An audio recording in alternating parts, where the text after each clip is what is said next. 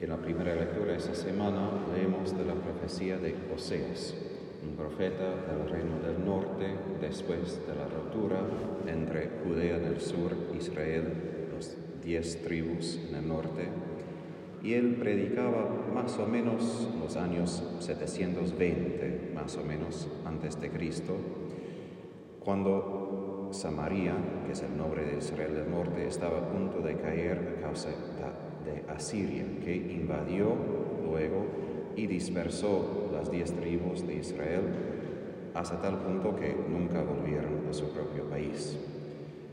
Ahora, en ese contexto, Oseas está predicando y hoy apunta de que los tratados que los reyes han hecho no van a servir para nada frente de su crisis.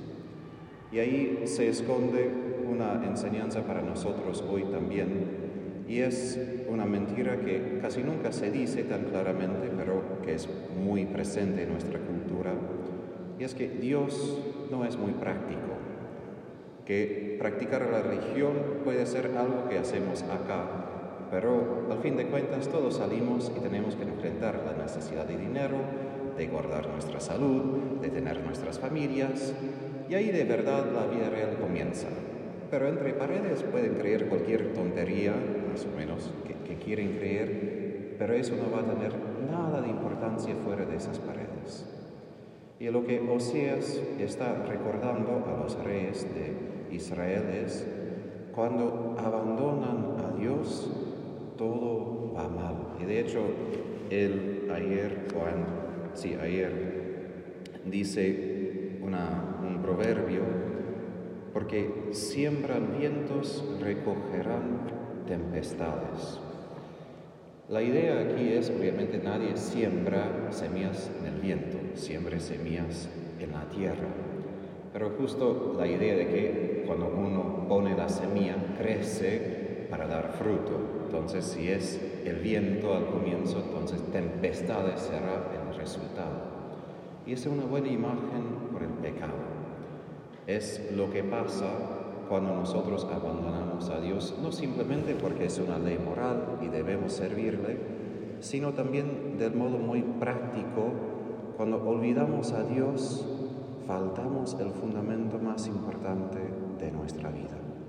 Por eso uno de, de los temas más salientes de Oseas es la idolatría, que Israel del norte había construido ese becerro de oro como Aarón ya había hecho y fue condenado por esto, hicieron eso de vuelta, construyeron aún más altares, como Oseas dice hoy, pero se encuentra justo en problemas más y más grandes. Y esto vemos hoy, como digo, con la pandemia y otros momentos que obviamente necesitamos medicina, necesitamos la ciencia, en la guerra en Ucrania necesitamos política, pero más que todo necesitamos personas que, que vuelven a Dios, necesitamos a Él como el fundamento de nuestra vida. Y cuando nomás intentamos soluciones prácticas humanas sin volver a Dios, entonces sembramos en el viento pensando que vamos a resolver algunas cosas.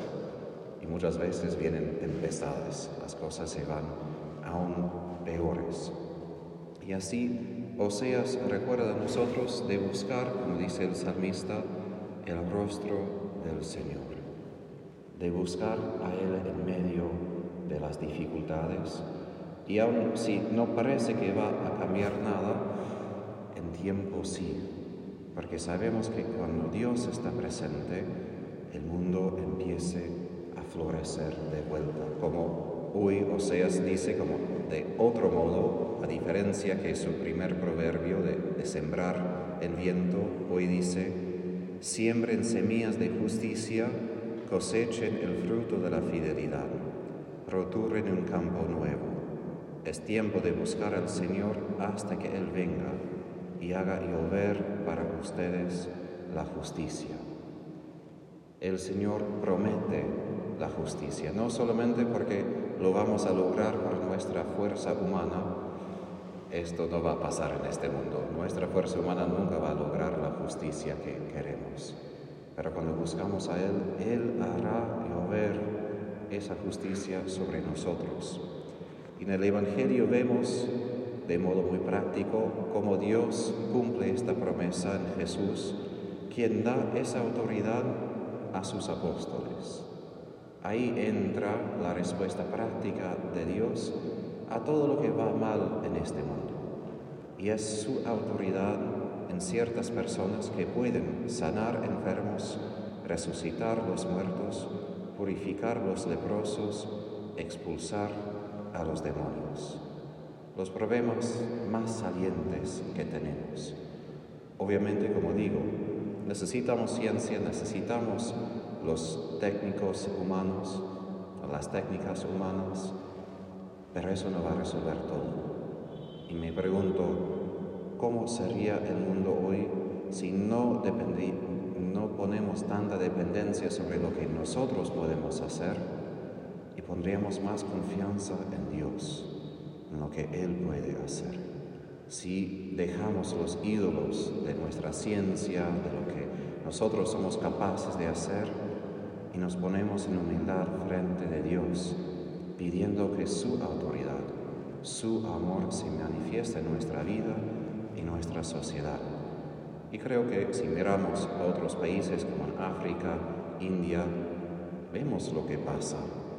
Vemos que esa autoridad se revela a menudo, es presente, es parte normal de la vida y puede ser así para nosotros también.